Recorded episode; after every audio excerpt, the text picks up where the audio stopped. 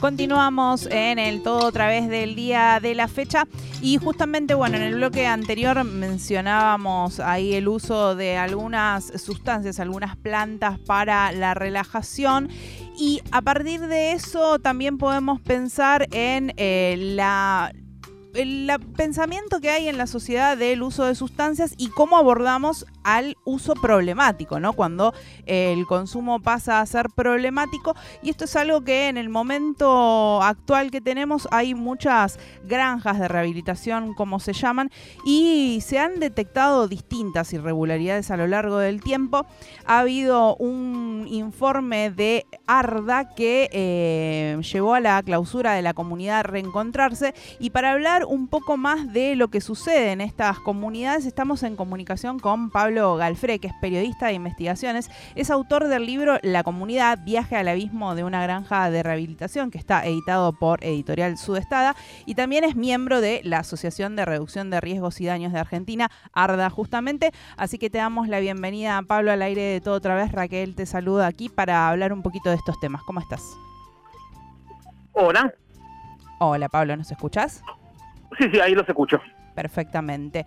Eh, queríamos hablar de esta investigación y de qué es lo que sucede en estas llamadas granjas de rehabilitación, si son así como se denominan, o qué es lo que sucede cuando hay, pensamos que el, desde donde se parte es darle a la gente un lugar de contención para el consumo problemático, para rehabilitación, y qué es lo que sucede en la realidad, si eso es así, cómo funciona.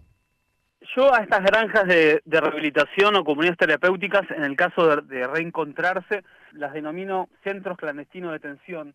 Puede sonar fuerte, teniendo en cuenta que en este país vivimos una dictadura, pero que es realmente lo que son, porque no terminan de ser ni granjas ni comunidades terapéuticas y son clandestinas porque no están habilitadas por, por el Estado.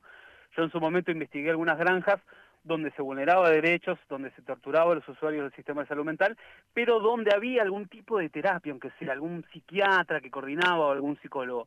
En el caso de reencontrarse, como ustedes citaron del informe de Arda, no había psicólogos, no había psiquiatras, no había médicos clínicos, no había ningún tipo de terapia. Lo que había es eso, un, centro clandestino donde se iba a buscar a personas que podían tener o no un consumo problemático de drogas, se los encerraba en contra de su voluntad y encerrados no tenían ningún tipo de, tratamiento, sino que se trataba de eso, dejarlos encerrados en abstinencia, sobremedicados este, y nada más. ¿Y de dónde surgía la internación de estas personas? ¿De las familias? ¿De, de dónde surge la, posibilidad de llevar a una persona a estar en estas condiciones? Las, internaciones sí, las suelen pedir las, las familias.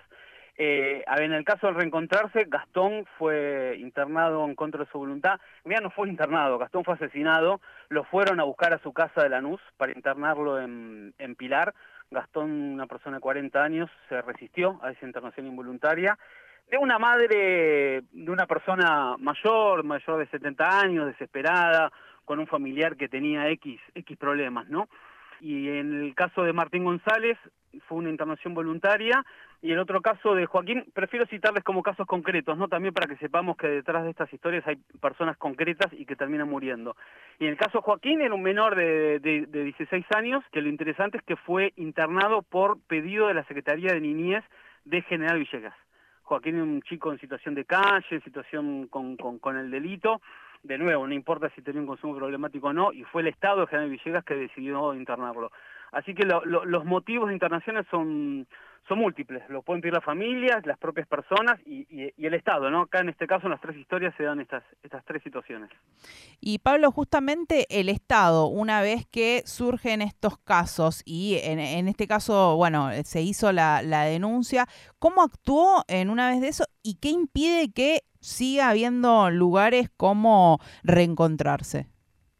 En el caso de reencontrarse, gran parte de las comunidades que investigo, el Estado no interviene. De hecho, la muerte de, Gastón no fue una muerte de nuevo, sino que fue un homicidio. Tres de las personas que fueron a internarlo a, Gastón, que eran tres adictos, digo, cuando yo utilizo la, palabra adictos es para utilizar una palabra simple y que entiendan los oyentes, ¿no? Podemos decir también con consumidores problemáticos de drogas. Los dueños de la comunidad obligaron a los tres adictos a, internarlo, a, Gastón, y ellos tres terminaron procesados van a ir a juicio por homicidio. Y yo avisé de esta muerte al, al Estado y el Estado sabía de esta muerte porque, de nuevo, no intervino la justicia porque hubo un homicidio.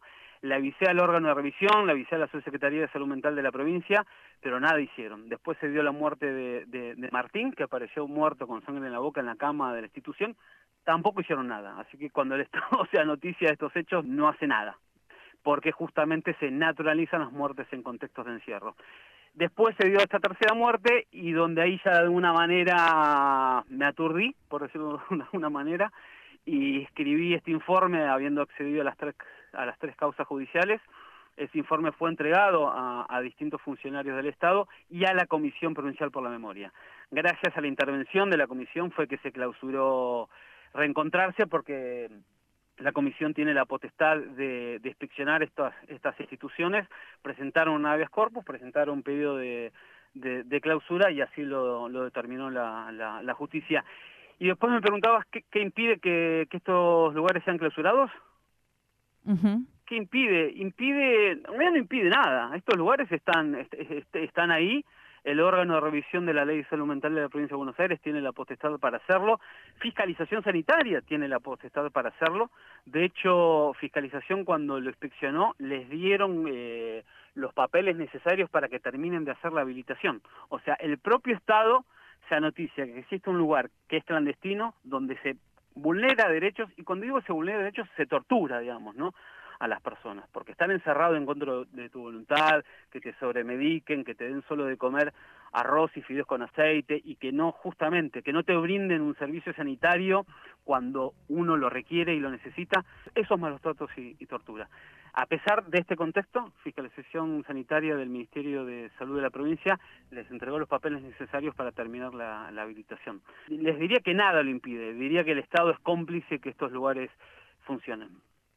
Estamos comunicados con Pablo Galfré, periodista de investigaciones, autor del libro La comunidad viaja al abismo de una granja de rehabilitación y miembro de la Asociación de Reducción de Riesgos y Daños de Argentina, ARDA, eh, justamente en relación con esto de las granjas de rehabilitación o, como vos llamás, estos centros clandestinos de detención que existen con connivencia del Estado, ¿Hace cuánto empezó a aparecer, eh, empezaron a aparecer estos lugares y em, qué tipo de, relación tienen, por ejemplo, con las obras sociales?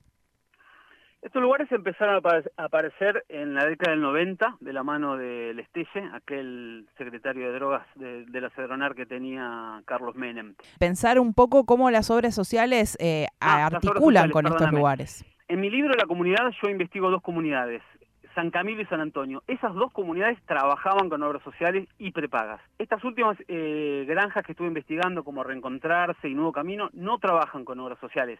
Residencia San Fernando, donde murieron en un incendio, otra comunidad que yo ya había denunciado, que no fue clausurada y que recién fue clausurada después, después de que hubo un incendio y murieron cuatro personas. Todas estas comunidades no trabajan con obras sociales, les cobran directamente a las familias, porque cobran cuotas muy, muy económicas, en su momento 20 mil pesos, ahora 100 mil pesos, y las familias tienen los recursos económicos para, para pagarlos, ¿no? El otro día justamente le preguntaba a una madre cómo hacía para pagarlo, porque 100 mil pesos quizás es algo poco para el contexto actual inflacionario que vive Argentina, pero digamos, lo pensaba yo desde mi bolsillo, le preguntaba cómo, cómo hacían esta madre, docente o secretaria de, una escuela, destinaba los 100 mil pesos que ella cobraba por mes para, pagar la internación del tratamiento, pseudo tratamiento de, su hijo y vivían con el sueldo de, de su marido. Así que las últimas comunidades que estuve investigando son aún más clandestinas que las que empecé a investigar ya una década atrás. Y no trabajan con obras sociales, sino que cobran tan, tan poco que las familias pueden, pueden pagarlo. ¿Y qué tipo de herramientas tenemos como población? Y digo, hay mucha gente que obviamente debe estar atravesando una situación de tener familiares con eh, consumos problemáticos y que obviamente necesitan una respuesta. En este momento, ¿cuál es la mejor herramienta que tienen esas personas para hallar algún tipo de contención de estas situaciones y no incurrir en estos lugares que eh, lo único que van a hacer es tener a sus familiares en las peores de las situaciones? Mira, yo te diría que no, que no, no, no tengo una respuesta para darte. te diría que no, que no hay lugares, aunque sean los que yo conozco, en la ciudad de Buenos Aires, en la provincia de Buenos Aires, donde las familias puedan, puedan ir. Te puedo nombrar, sí, el Centro Carlos Gardel, donde justamente trabaja Arda. Te puedo nombrar uno o dos lugares más, digamos, pero no, no, no, hay, no hay un sistema integrado en la, en la ciudad de Buenos Aires y, en la provincia de, de, Buenos Aires y tampoco el resto de las provincias, porque justamente en el resto de las provincias lo que pasa es que mandan a las personas a, Buenos Aires, yo digo que los, deportan. Yo creo que lo primero que una persona puede hacer ante el consumo problemático un familiar, primero diría que es hablar, después diría no escandalizarse, eh, y después ir a, ir a terapia, digamos, ¿no? Justamente que los tratamientos y las internaciones sean la, la última opción en la que uno cae después de ir probando otros pasos, este, otros tratamientos menos invasivos y menos este, restrictivos de, de, la libertad. Pablo, también para tener en cuenta, bueno, en este contexto que estamos hablando de las elecciones, las distintas propuestas de eh, los diferentes candidatos y tener en cuenta también esto porque mucho se habla de, eh, de, drogas, de narcotráfico, de consumo problemático, ¿no? De la lucha contra las drogas, pero cuando vemos que las personas que tienen consumos problemáticos, que necesitarían una asistencia, un sistema de salud que esté atrás de ellos, de ellas, eh, apoyándoles, no, eso es inexistente, digo, ¿de dónde viene esa discusión, por un lado, que en realidad no termina de, repercutir en la vida de la gente que necesita esas soluciones, sino en criminalizar un montón de otras personas? Es que la solución está, siempre estamos mirando Europa para lo que nos conviene, pero no con respecto a, política de drogas. La solución está, de, nuevo, por eso decía antes, no escandalizarse. La solución creo que está en, legalizar las, las drogas y en aplicar la, la reducción de daños, que es lo que está haciendo está, eh, Europa, gran, gran parte de los países de Europa y gran parte de, de, de Estados Unidos creo que tenemos que dar dar ese tenemos que dar ese paso y en realidad volver para atrás no o sea las drogas están prohibidas no por una cuestión natural, sino que fue una decisión política que se fue tomando a lo, a lo largo del, del, del, siglo XX. Entonces creo que la solución pasa por ahí, por así como podemos tomar el alcohol que tomamos es, legal y sabemos que no nos va a hacer, eh, no nos vamos a intoxicar con alcohol. La idea es que cuando uno toma alcohol se reduzcan los daños que produzcan, pero sabemos que, que estamos tomando algo que está controlado por el Estado, que no es tóxico, que no es veneno la misma solución tiene que pasar a la hora de consumir lo que ahora se llaman drogas ilegales, ¿no? Pablo, te agradecemos muchísimo esta comunicación y eh, calculo que seguiremos en contacto para pensar estas temáticas y mantenerlas visibles porque si no, la verdad que es, realidad es que se pierden en, todo lo que, lo que pasa y es necesario eh, poner el punto de vista ahí porque la verdad que es una violación a los derechos humanos que está ocurriendo y que no, no debería suceder eh, en nuestra provincia ni en nuestro país. Así que muchísimas gracias por esta comunicación. No, gracias a ustedes por llamar y difundir estos temas. Pasaba Pablo Galfre, periodista de investigaciones, autor del libro La comunidad viaja al abismo de una granja de rehabilitación. Lo repito por si quieren buscar este libro y entender un poco más cómo es este sistema que, según lo que nos cuenta Pablo, no está protegiendo a nadie. También es miembro de la Asociación de Reducción de Riesgos y Daños de Argentina, de ARDA. ARDA hace un gran trabajo de reducción de daños, así que también invitamos a que sigan el trabajo de esta asociación de cerca.